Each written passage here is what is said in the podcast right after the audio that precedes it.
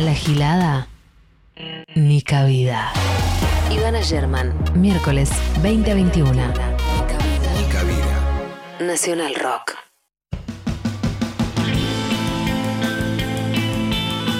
Hola, hola, hola, hola. Bueno, era coach. Era coach ahora.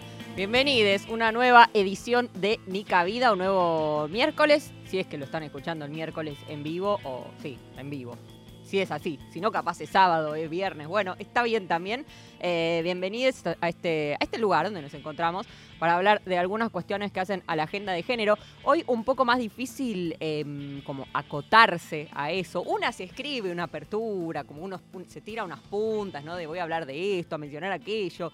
Pero qué día fatídico que pasamos eh, pendientes, en vilo por la institucionalidad. No, algunos diciendo que está la institucionalidad en juego, otros que, bueno, siempre hay eh, movimientos de gabinete después de perder una elección. A veces sin necesidad siquiera de perder una elección, pero fue un día raro, intenso, eh, medio des- desesperanzador, no lo sé, como que, que- que, mm, después de perder la elección vino el los escuché, ¿no? Los escuché de 2000 2021, pero capaz se puede se puede resolver de una forma más prolija esto, por decirlo de alguna forma, no tirándose renuncias por la cabeza, que todavía no sabemos si son o no aceptadas, eh, si hay cambios o no. Tampoco tiene que ser ya eso. Tampoco piense, por las dudas piénselo bien, porque a los sopetones no, no está resultando tampoco tanto. Eh, está bien que Alberto se enteró por Twitter de las renuncias, pero bueno, eh, capaz se puede, se puede mandar un WhatsApp, un mailcito, alguna cosita, una comunicación interna en la plataforma de- del gobierno de Argentina o lo que fuera. Em, hoy y también el domingo, por supuesto, y el lunes y los días siguientes, vimos un montón de análisis eh, inmediatos, agotadores, em, con todas las soluciones que no se llevaron a cabo, incluidos análisis sobre em, que la pérdida, de- el, el perder las pasos por parte del oficialismo tuvo que ver con, atención, las políticas de género que tuvo que ver con eso. Eh, yo necesito un meme más grande de ese de No Correlation, que tiene el eje X y el eje Y y todos los puntitos sueltos, porque de verdad que no, no se entiende mucho el link. Que alguien explique cómo un DNI no binario que no puede ni siquiera em, representar un gasto extra, porque el DNI hay que darle a todas las personas. Y después dice una X, dice un- una F, una M, no, no sé cuánto gasto extra genera para el Estado.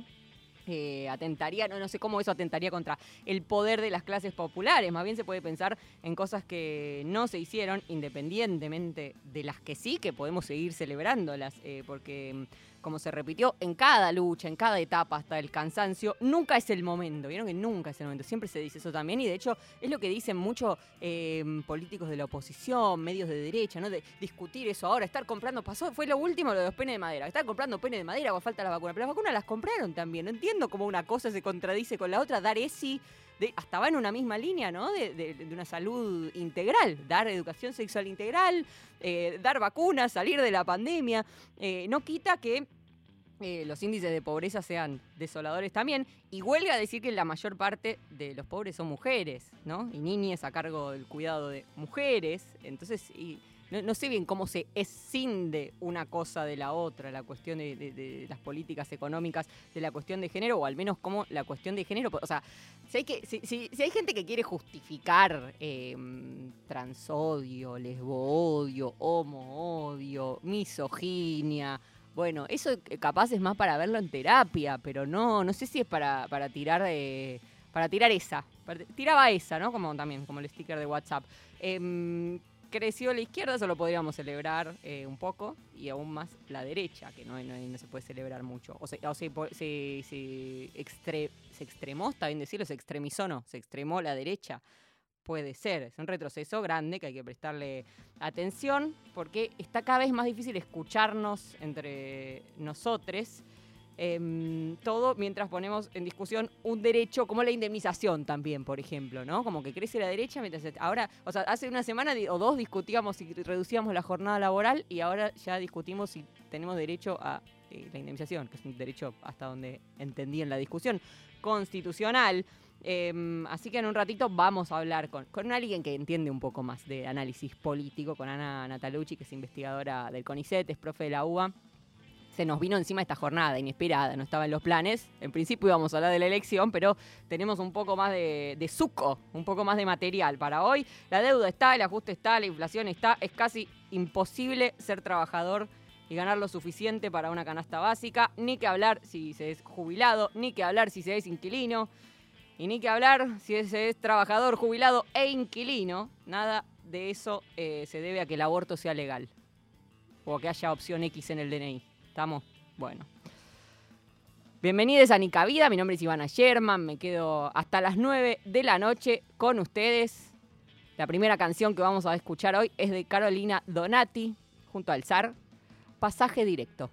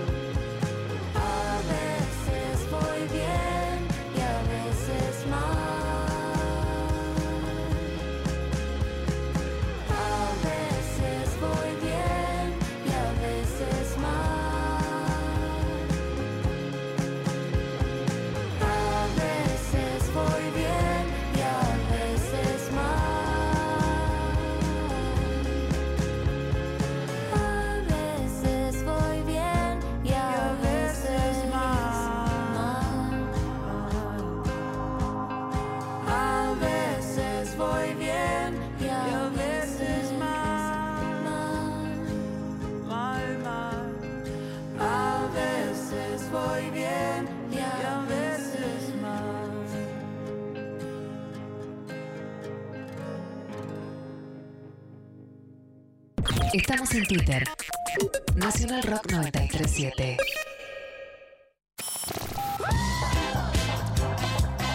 Si es sábado, hay joda. Enciendan los parlantes. Deja que se quejen los vecinos. Enciendan los parlantes.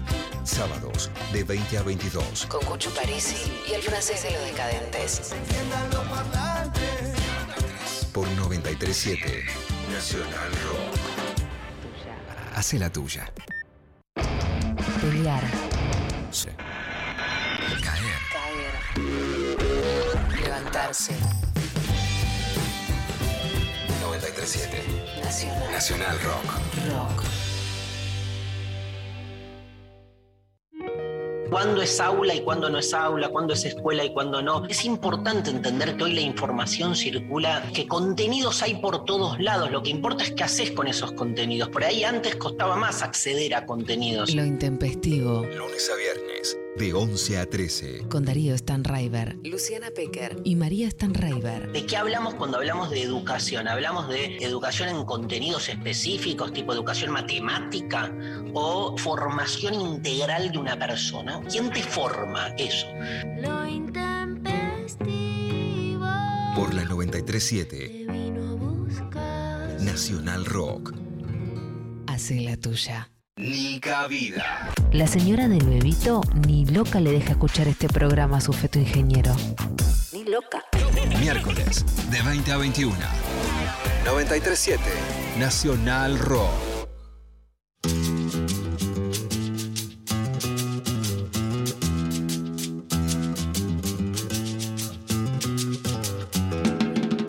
Caprichosa, la reina del plata, colecciona amores que te matan. Goyeneche, Troilo, Maradona, Macedonio, Borges, un idioma que Valverde como este destino, gambeteando piñas, Nicolino, Soseladia y Nazaran Chorena, el peine de Ringo Bonavena. La que me hace llorar,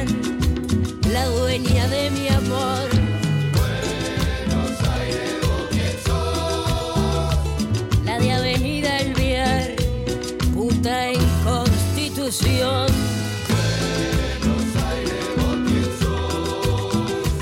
La risa de Gardel, las manos de Perón.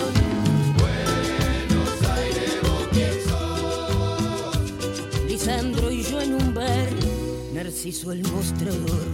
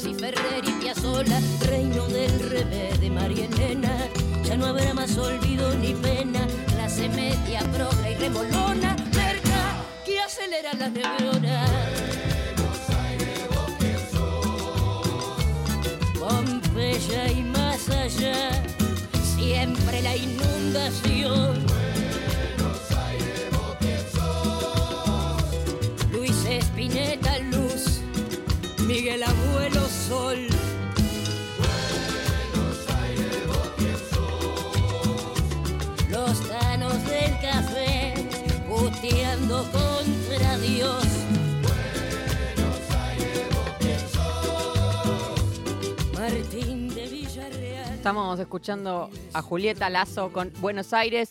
Vos, ¿quién sos? Y bueno, prometí hablar de, lo- de- de los acontecimientos de esta semana con alguien que la tenga un poco más clara que yo. Estamos comunicadas con Ana Natalucci. Ella es doctora en Ciencias Sociales, investigadora del CONICET en Citra, UMET y profesora de la UBA. Hola Ana, ¿cómo estás? Bienvenida a Nica Vida. Soy Ivana. Hola Ivana, ¿cómo estás? ¿Todo bien? Bien, ¿vos?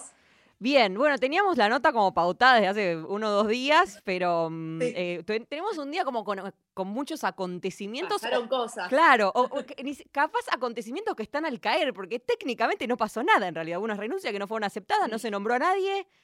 ¿Pasó algo hoy? Mm. Me parece que lo que pasó es como un proceso que viene ya del cierre de listas, de mucha disconformidad, que me parece que no solo fue de las organizaciones, sino de ciertos núcleos también políticos del gobierno, de cómo quedaron armadas esa lista, y de una campaña que la verdad que no tuvo mucho entusiasmo por parte del oficialismo comparada con unas campañas de años anteriores. Y eh, bueno, y el resultado del domingo que fue catastrófico para el gobierno, ¿no? Y entonces en ese sentido hay como una mirada mm, eh, No, no, no sé si, o sea, sí, me parece eso que lo que se genera es como una tensión post resultado, pero de cosas que ya se veían venir o que ya habían dicho cualquiera de los actores que estaba jugando esto, ¿no? Que Cristina estaba en desacuerdo con la política económica, ya lo sabíamos. Que creía que había funcionarios que no funcionaban, Sí, ya lo que sabíamos. Mm, Que Alberto mantenía a Guzmán y a Culfas y a Cafiero, también lo sabíamos, digamos, en eso como Pero a a- Moroni mismo, que hay muchos sindicatos que lo cuestionan, al mismo Arroyo, que había organizaciones que lo cuestionan y solo se bajó para ir a la lista. Entonces me parece que en ese punto es como la decantación de un proceso. Yo lo que sí no creo es que esté, viste, no sé, por ejemplo, en, en Twitter, que está como todo medio sobredimensionado, no creo que esté en riesgo la gobernabilidad. No Eso- creo que claro, esté eso te iba a preguntar, si hay algo en juego de la institucionalidad, de la gobernabilidad o simplemente un proceso eh, habitual después de perder una elección que a la vez fue con lista única. Eso también se debatía mucho hoy, ¿no? Sí. ¿Por qué no hicieron esto en las pasos? Eso. Si había una, una desfase, ¿no? De, de- de- de- de perspectivas, bueno, capaz se podía definir ahí que el electorado decida qué camino, porque seguimos medio en la Sí. incógnita, ¿no? Tal lo que dicen, bueno, que Alberto sea más moderado todavía, no, que se cristinice con todo. Bueno, ¿y cómo, cómo sabemos qué, qué es lo que quiere eh, el, el- No, el lo pueblo? que pasa que ahí me parece, no, pero me parece que ese tipo de disyuntivas en realidad lo que está expresando, va, en mi opinión, ¿no? Que es que mm, eh, uno puede decir que, digamos, el gobierno tampoco vio, para mí el principal problema es que el gobierno no sabía que iba a perder de la manera que perdió. Vos no, no podés ir a la, a la elección, o sea, hasta las 4 de la tarde pensábamos que el gobierno ganaba por 3, 4 puntos la Mm. provincia de Buenos Aires y Sí. perdió ca- por casi 5.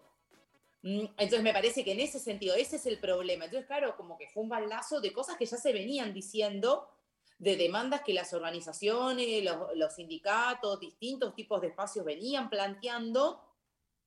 Y me parece que en función de eso se agudiza como el problema o las tensiones que ya existían al interior de la coalición gobernante.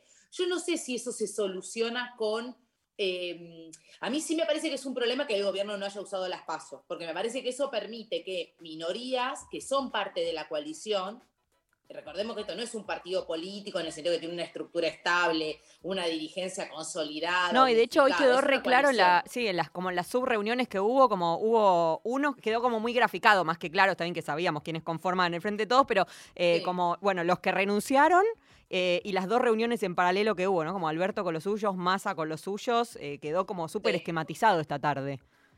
Exacto. Sí, en ese sentido, me parece que las PASO hubiesen dado oxígeno, pero no sé si hubiesen resuelto este problema, porque este problema me parece que tiene que ver con dos cuestiones principales. Con, va, con una que tiene dos agregados. Por uno, es la gran discusión de qué hacer con el acuerdo con el Fondo Monetario Internacional. Eh, tanto Alberto Fernández como el ministro Martín Guzmán suscriben a las condiciones que, tiene, que propone el FMI. Y eso supone un ajuste brutal en la economía. Y ya el gobierno ya dio muestras de que está de acuerdo con implementar ese ajuste. Lo que pasa es que ese ajuste es contrario a las bases sociales que apoyan al gobierno. Y ahí hay, una, hay que tomar una decisión. Viste que en un momento, no sé si en 2017, no, 2017 no, tiene que sido 2013, viste que había una consigna del kirchnerismo en ese entonces que es en la vida hay que elegir, que fue las elecciones que se pierden con más. Una consigna compleja para el electorado, mm, como una exigencia al electorado de, bueno, relájate, tipo tu analista diciendo, bueno, elegí qué querés, pero en este caso es, el gobierno tiene que tomar una decisión, o avanza con el fondo y ajusta, y eso no es ser moderado, eso es ajustar, o toma otra posición con el fondo y, digamos, implementa otro tipo de política. Y a mí me parece que eso es lo central que está en discusión hoy. Eh, Ahí no hay un ajuste menor o no, o ajustás o no, porque mm, vos, digamos, el tipo de, por el tipo de, yo no soy economista, digamos, no tengo los números precisos en la cabeza, pero el tipo de, de la cantidad de pagos que hay que hacerle al FMI en los próximos cinco años son de tal magnitud que no es un mínimo ajuste, es decir, es un ajuste feroz lo que hay que hacer. Esto, eh, o sea, todavía, todavía no llegué ni siquiera a que hablemos de, de- de- de la cosa, la cuestión que nos trae acá, pero me- una cosa me va llevando a la otra. Eh, voy a hacer la pregunta de forma muy naif, ¿no? Pero hay, eh, hay otro camino, digamos, es posible decir, no le pagamos al fondo, o véngannos a buscar en cinco años, o defaulteamos. ¿Qué pasa si hacemos eso? No, no en términos quizás Mira, tan esto económicos, sino lo digo políticos, función de sociales. los economistas que leí, no de mí, que repito, no soy especialista en estos temas. Sí me parece que el gobierno podría poner algunas condiciones. Sí me parece que estamos en una pandemia donde la actividad eh, económica estuvo paralizada. Sí. Y me parece que antes de- del, del default hay como otros mecanismos, porque recordemos que este préstamo que le tenemos, que todos los argentines le tenemos que pagar al FMI, fue hecho incluso contra el estatuto del FMI que se lo dieron para favorecer al gobierno de Macri. Con lo cual, a mí me parece que uno podría negociar. ¿La negociación te puede salir mal? Sí. Ahora, una cosa es negociar y que te salga mal, y otra cosa es a- avanzar de hecho con esta política, ¿no? Sí. Digamos, con las condiciones del fondo sin ponerlas en cuestión. Bien, bueno, y volviendo ahora sí a O sea, el nuestra. escenario igual es muy complejo, pero el escenario era complejo en 2019 cuando el Frente se presentó a elecciones. No es que se le complicó ahora, porque pandemia sí o pandemia no, igual era una situación muy compleja la del FMI. Sí, No la pandemia empeora complicó, todo, ¿no? entiendo que, que lo, lo- lo dificulta aún más porque, digamos, si debes tanta plata, pero no sé, creces, que ese es otro debate, el del crecimiento, ¿no? Pero creces tanto por año, eh, bueno, y generás algo de esa guita, bueno, necesitas recortar menos. eh, con la economía Exacto, parada sí. entiendo que es mucho más difícil.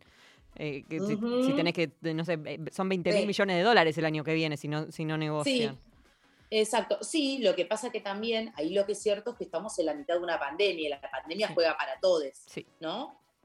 Entonces, en ese punto, como pareciera como que, no sé, yo jugaría una carta ahí de tratar de negociar. Ujú. Bueno, esto, yendo, yendo a lo que Parece. nos convoca hoy, este resultado sorpresivo de las pasos, que bueno, nos resultó bastante sorpresivo a muchos, em, Sí. ¿cómo se puede leer, si es que se puede, en clave de género, en cuanto a cómo afecta eh, a minorías, eh, a, a diversidades y demás menesteres? O si hay alguna causa vinculada a eso. Sí, a mí me parece que, que en realidad como no, no, no afecta directamente en el sentido que no, no, no, la- digamos, las pasos para lo que sirven es para seleccionar candidatos eh, que van a competir en unas generales, más allá de, que digamos, si todos los pronósticos, digamos, las proyecciones se cumplen, el gobierno pierda las, las cámaras, o sea, la mayoría de las cámaras, eh, no, no creo que haya una amenaza como a ciertas cuestiones, digamos, o a derechos civiles o a garantías individuales. Me parece que no pasa por ahí el proceso. A mí en eso, más que eso, lo que me preocupa es como cierto proceso de derechización, si querés, de ciertos sectores sociales, que sí son homofóbicos, que son transfóbicos, ¿no? De cierta persecución a las disidencias, pero eso me parece que tiene que, que va por fuera de lo que pasa con las elecciones, que es un proceso que, que, se ve como recrudeciendo en determinados momentos y no.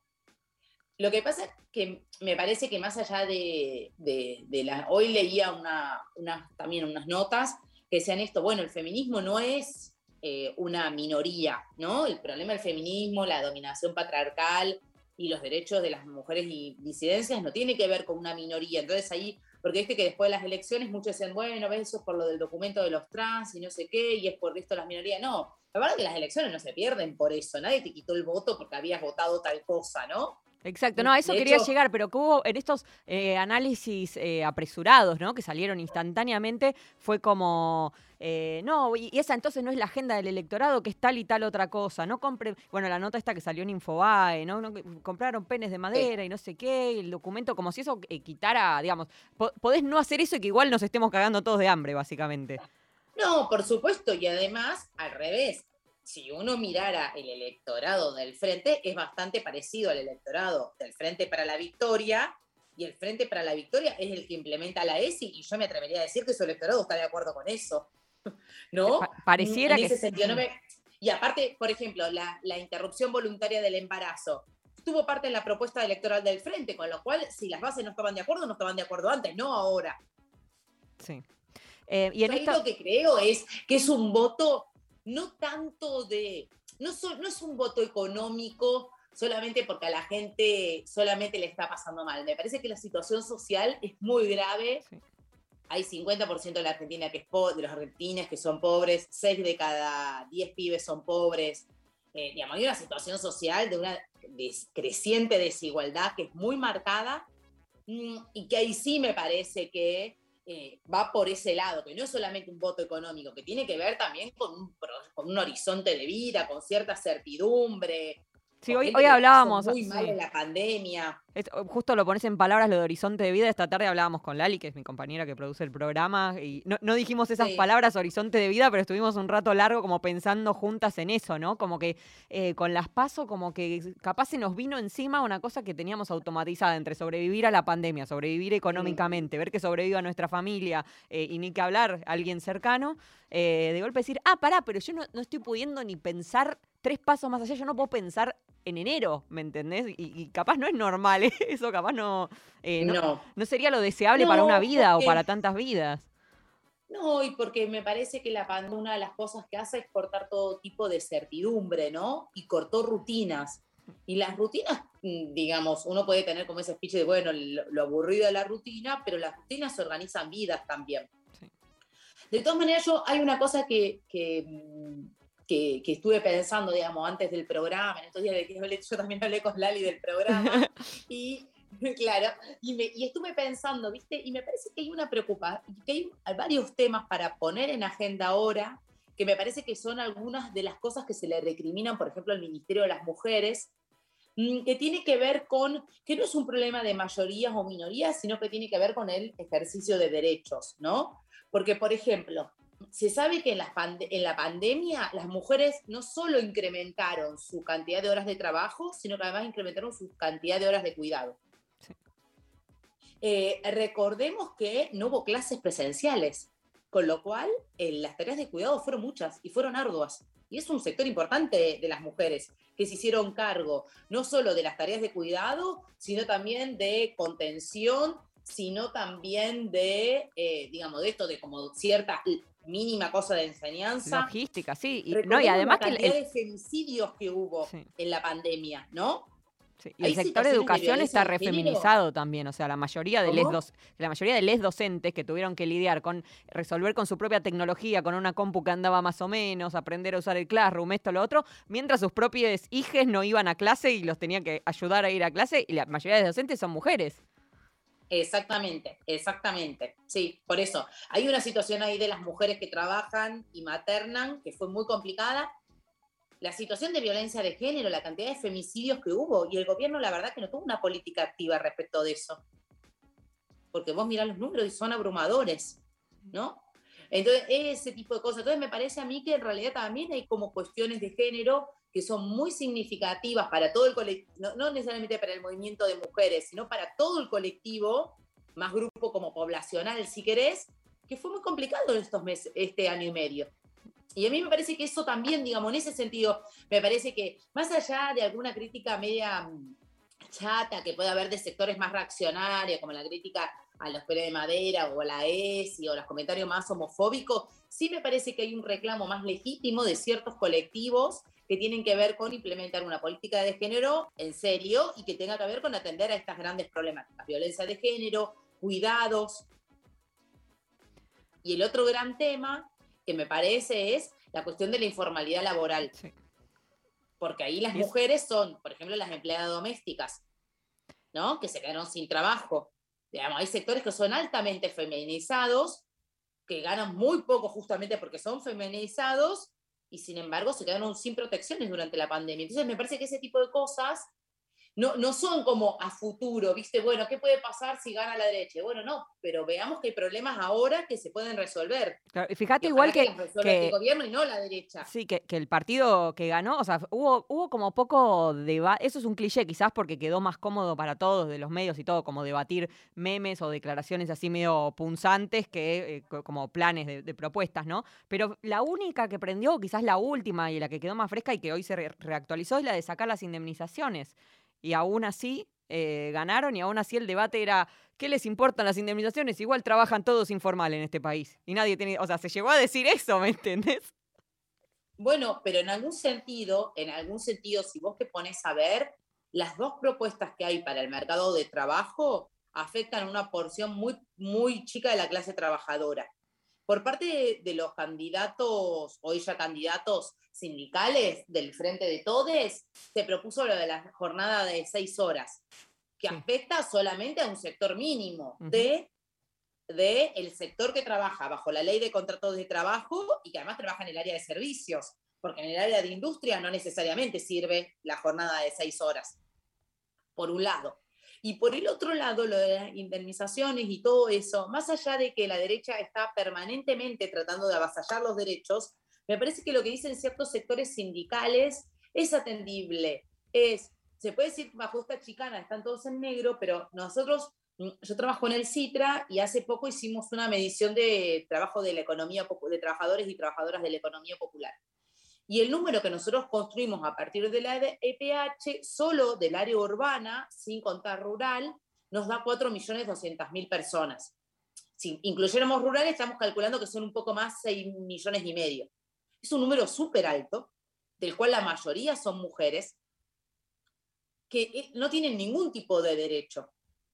Y las indemnizaciones efectivamente es para un sector muy restringido.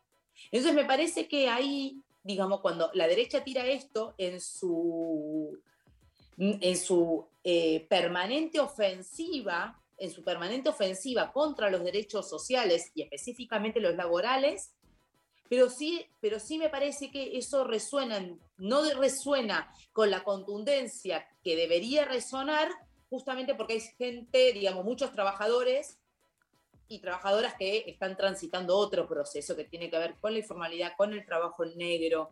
Entonces me parece que ahí hay como, viste, como un dislocamiento entre el discurso y, eh, y efectivamente como la realidad. Sí, pero Y también es cierto que igual eso- las pautas para el trabajo formal van, o sea, si siempre el trabajo informal va a ir por detrás de las condiciones del trabajo formal, si bajás la vara de- del que está de máxima, va a bajar también de- del que está de Por mínima. supuesto. Entonces es desolador. Y además de que, más allá de eso, cualquiera que, Ah. que tiene un trabajo formal tiene derecho a su indemnización, punto, ¿no? O sea, Obvio, por supuesto, sí, hoy Héctor Recalde en Twitter decía eso, que los trabajadores de negro también tienen derecho a indemnización y, con, y con plus por haber estado en negro la relación de trabajo, digamos, informal. Eso desde ya. Lo que digo es, hay que encontrar otros argumentos que interpelen, porque si no todo el tiempo estamos discutiendo con los argumentos que tira la derecha. Y eso no necesariamente en la vida cotidiana afecta de la misma manera a todos los sectores. Y a veces vos podés tener como una posición, yo estoy de acuerdo con lo que decís, si vos empezás a bajar el nivel, los que están peor van a estar peor cada vez. Sí. ¿No? Eh, pero lo que digo es, pero hay que elaborar algún tipo de argumento que te permita salir por arriba de esa discusión y que convoque a otros, ¿me entendés? Porque vos la respuesta puede ser no a, la- no a eso, Y o tal puede cosa. decir, no, nosotros vamos por más derechos Claro. laborales, vamos a incorporar el mercado formal a todos los informales. O sea, les podés duplicar la apuesta, si querés, discursivamente, aunque después eso no sea inmediato en el corto plazo. Sí. Lo que no puedes hacer es quedarte en una posición defensiva, porque esa posición defensiva termina siendo muy sectorial y eso te aísla de otros.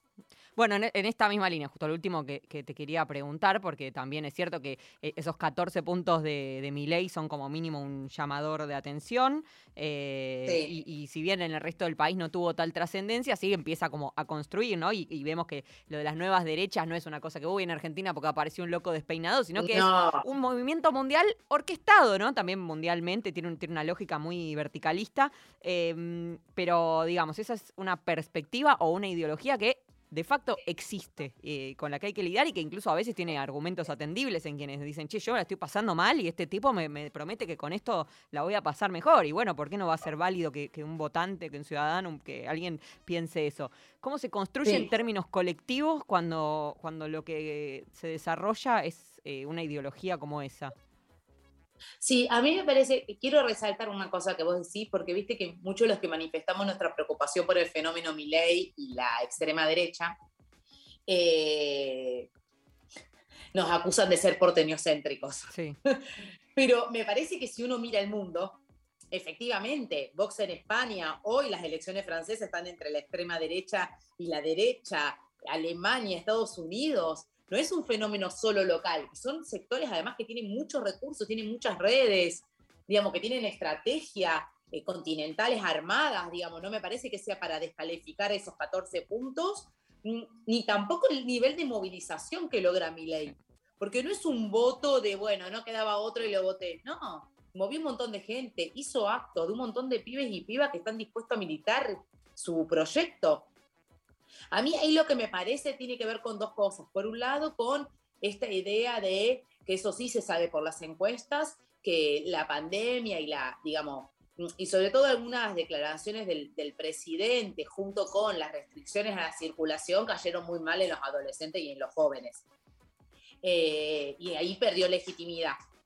Y me parece que, ¿viste, ¿viste el libro de Pablo Stefanoni, que es Si la rebeldía se volvió de derecha? Me parece que cuando uno lo escucha a mi ley, lo que escucha es discursivamente, porque después cuando empezás a ver las propuestas concretas es bastante neoliberal, ¿no? El, el establishment neoliberal.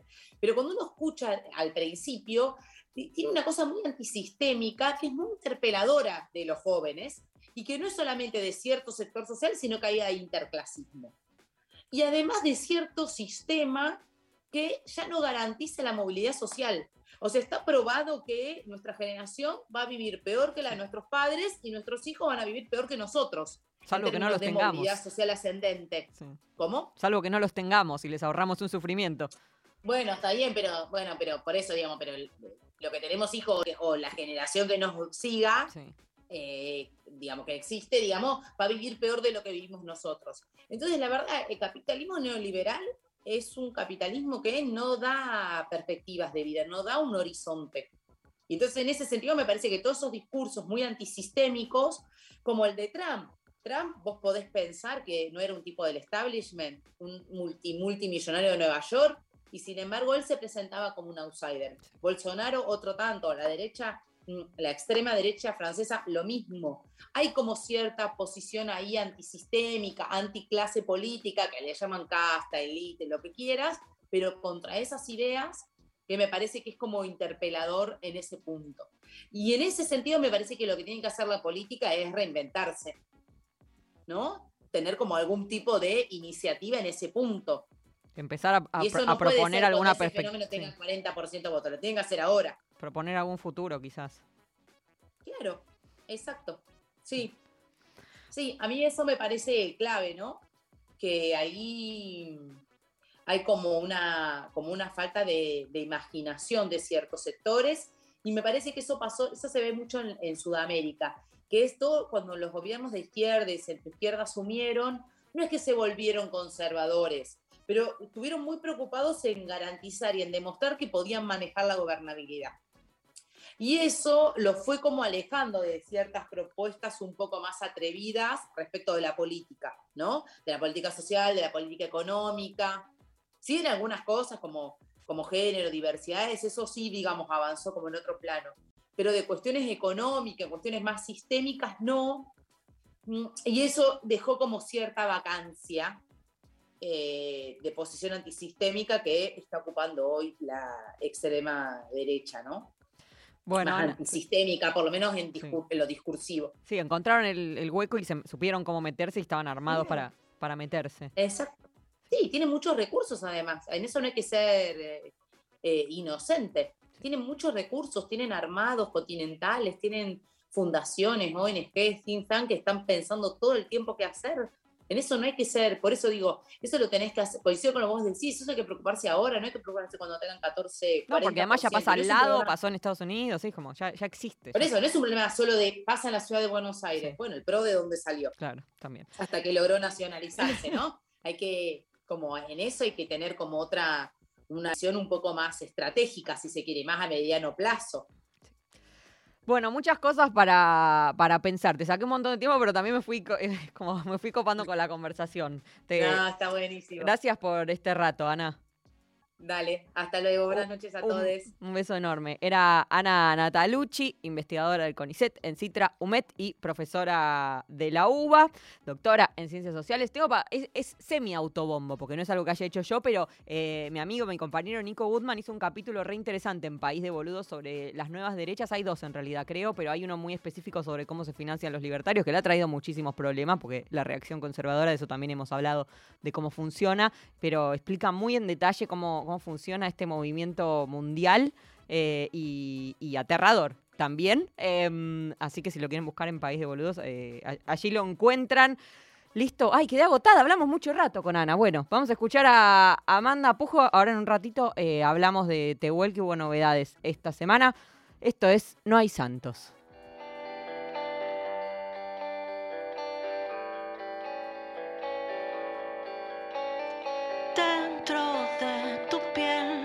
Se esconden los indicios de que nada es perfecto. Iluminados por el fuego que dejaste arder. ¿Para qué? ¿Para qué tus santos de papel? ¿Para qué?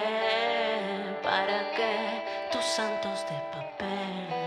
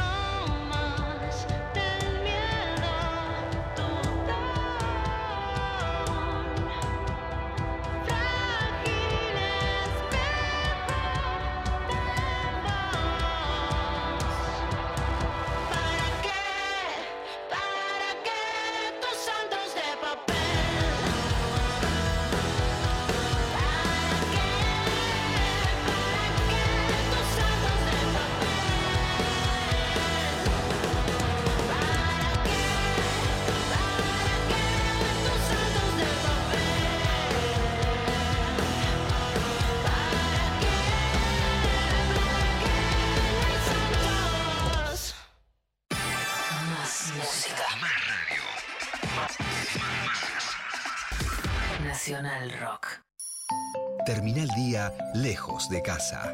Estamos en la luna. Es que acá es de día, quiero decirlo, ¿no? Porque la gente de la Tierra piensa, no, pues siempre es de noche, la luna siempre es románticos. No, la chanchada de la semana del sexo y encima es mediodía acá en la luna. Sí, hay sol. Un viaje por la música y la imaginación. Estamos en la luna. Espectrofilia o sexo con fantasma. Hay que, me- hay que comercializar ese título, camisa, ¿eh? Sí, espectrofilia la, la es taquilla, no, no. Yo le digo, Querida, me arché un fantasma. Pero no, eso no va a funcionar. De lunes a jueves, de 21 a 0, con Frankie Lando, Grisel D'Angelo y Agustín Camisa. Estamos en la luna por 937 Nacional Rock. Hace la tuya. Nica Vida. Miércoles hasta las 21 por Nacional Rock.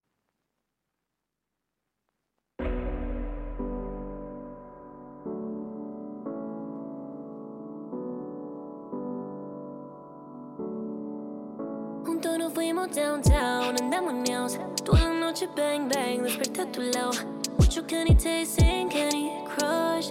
Se puso nasty en el club. Le di ese tatu y ya no puede ser Tiene como un imán que me acerca a su piel. Y cuando lo miro ya me mira él. Aunque estés con alguien no quiero saber.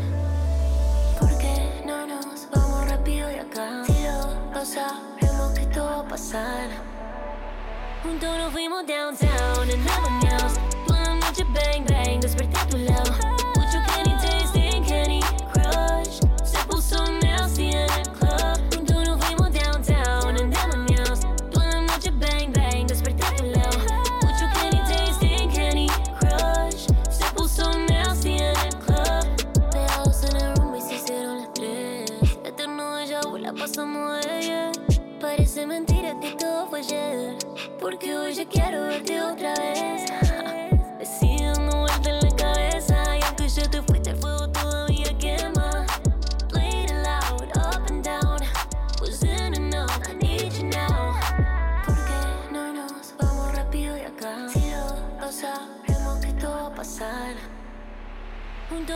downtown and now I'm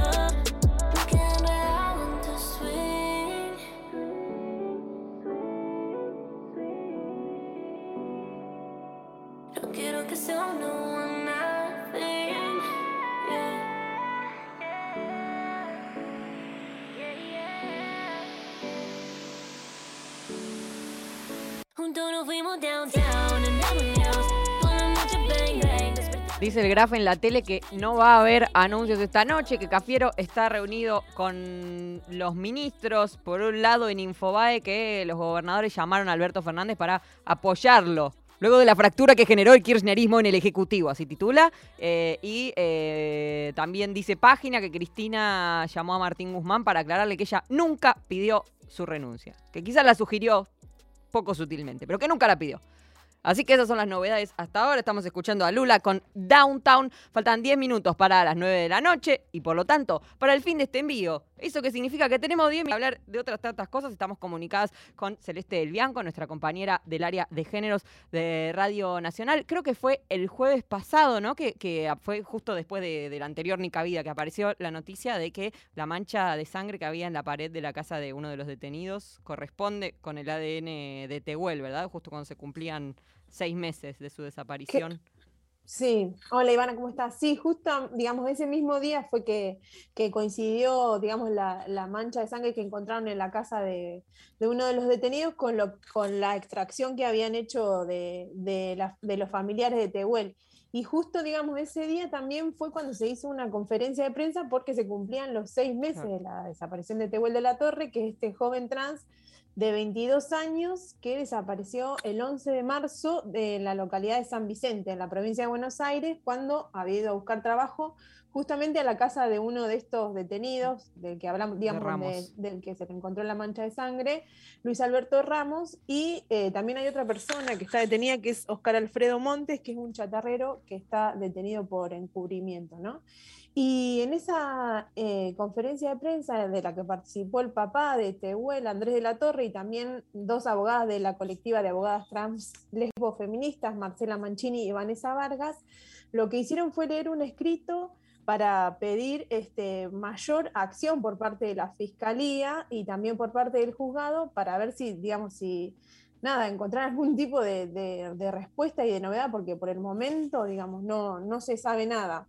Eh, y digamos, lo que ellas pidieron, por un lado, es que el Procurador General de la provincia, Julio Contegrán, pida colaboración al Ministerio Público de la Acusación de Santa Fe, que, que es donde tienen como más experiencia para la investigación de delitos complejos.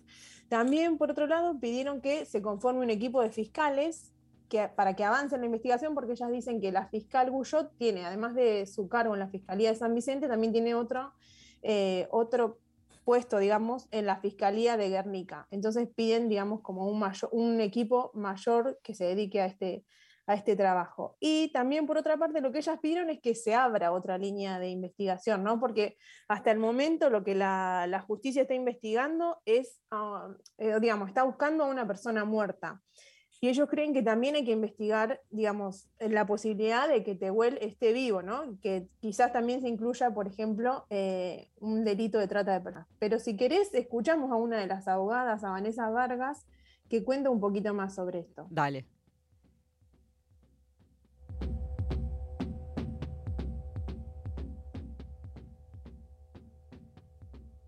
No, no, no nos responde el audio. Eh, yo Ah, lo- escuché antes de, de venir para acá y, bueno, hablaba, ¿no? Precisamente de esto que, que mencionás, reforzaba esto, de, che, no están agotando todas las, todas las instancias de búsqueda. Ahí está, a ver, dale. A ver. Consideramos que la Fiscalía tiene una sola teoría del caso y va en búsqueda de esa teoría del caso, que es buscar a una persona sin vida, y sin embargo hay recomendaciones adentro del mismo expediente del CELS, por ejemplo, que recomiendan, valga la redundancia, seguir todas las líneas investigativas posibles. Porque de hecho, Bueno, ahí estaba entonces Vanessa Vargas que pedía esto, como que se abra también a otras líneas investigativas. Por ahora, la carátula de la causa es búsqueda de paradero, ¿no? Eh, y los imputados son estos dos que dijimos, Ramos y Montes, que están imputados por falso testimonio y por entorpecer el accionar de la justicia. Eh, ninguno de los dos hasta el momento dijo nada de Tehuel, o sea, nada, nada Sí, de nada. Sin declarar. Ahora, Y- hay, hay algo que no, no sé, quizás no lo sabes, eh, yo no lo sé tampoco. ¿Cuánto tiempo se puede estar detenido sin declarar, sin que tampoco te, te declaren culpable si no hay, digamos, prueba, indicio? O sea, ¿hasta cuándo pueden estar ahí ellos? Claro, la verdad es que ahí no sé eso, eso, eso de los tiempos no, Es un no vericueto lo sé. judicial. También creo que tiene, ¿eh? Un vericueto judicial para nosotras. Sí, para la próxima la voy a investigar, pero creo que también tiene que ver con la imputación, ¿no? Porque si vos estás como, supongo yo, que imputado por, testi- por falso testimonio es distinto que si estuvieras imputado por, digamos, como por el autor del delito, me parece. Creo que debe ir por ahí el tema de los tiempos. Eh, y Eh, hubo hubo un, un hecho medio raro también el mismo día, ¿no? Como que se fueron encimando o sucediendo las cosas, que es que llegó un movilero de Telefe, entendí por la, por la mancha, por la noticia de la mancha de sangre, y la casa estaba des- destruida, eh, estaba demolida Claro, la fueron casa a de la Ramos. casa de Ramos y vieron que la casa, eso, que estaba demolida, digamos, como que la, nada, digamos, la habían tirado abajo. Rarísimo, o sea, que una casa que forma parte de la investigación, ¿no? Porque ahí supongo que volvés a, a reconstruir los hechos y, y está demolida, la verdad es que es como muy raro, sobre todo la falta de, de cuidado de, de las pruebas. Sí, o sea, es una, es una Em, vivienda súper precaria, eso en las fotos que sí. vimos antes se, se veía, pero justo el Es mismo día rancho, que se digamos, pero- claro, el mismo día que se descubre que la mancha coincide con el ADN, es la casa en la que estaban los teléfonos de donde se hicieron se, se encontró última, eh, la, la última foto de Tehuel, la última señal de, una de celular. campera, eh, una digamos, campera que aparentemente era de, de él también. eh, sí, sí. Y eso o sea, nos el enteramos por el movilero de Telefe, ¿no? O sea, si no, ni nos Sí, enterábamos sí, que estaba. tal cual. O sea, el nivel de cuidado de esa prueba es nulo. Sí, sí, por eso te digo, es como un lugar donde tenés que, que recolectar pruebas y rarísimo. O sea, no hay como seguridad en ese sentido, de control de eso. Y mm, otro audio, si querés que escuchemos antes de terminar, es el del pa- si, te- si estamos a tiempo. no sé. sí, lo- ¿estamos bien, Horacio? Dale.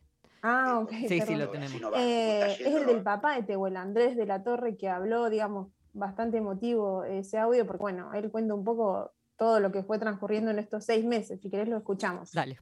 Eh, porque esto así no va, como está yendo no va, como no va. Son 24 tomos de, de- de la causa, el 80-90% no sirve de nada.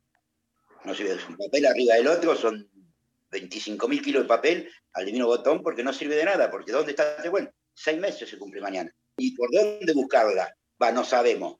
La buscan muerta, de un principio, no sé si todos los procedimientos de personas desaparecidas así, que hacen rastrillaje, rastrillaje, rastrillaje, este, para mí fueron todos tontos, yo dejé de ir a los rastrillajes porque para mí no tiene, no, no está ahí, no está ahí porque no puede ser que perros especializados que han encontrado personas vivas y personas muertas, los he visto a los perros, no encuentran ningún, ningún cachito de rastro. Después de mucho tiempo, después de tres, cuatro meses, la pusieron en alerta amarilla, que ahí interviene Interpol, pero después, mucho tiempo después, ya es tarde para buscarla acá en la zona. Bueno, ahí estaba entonces Andrés de la Torre, el papá de Tehuel.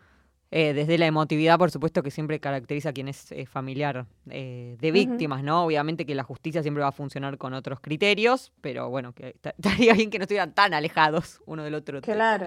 sí, Siempre, que no aparezca cual. la principal prueba destruida y demás.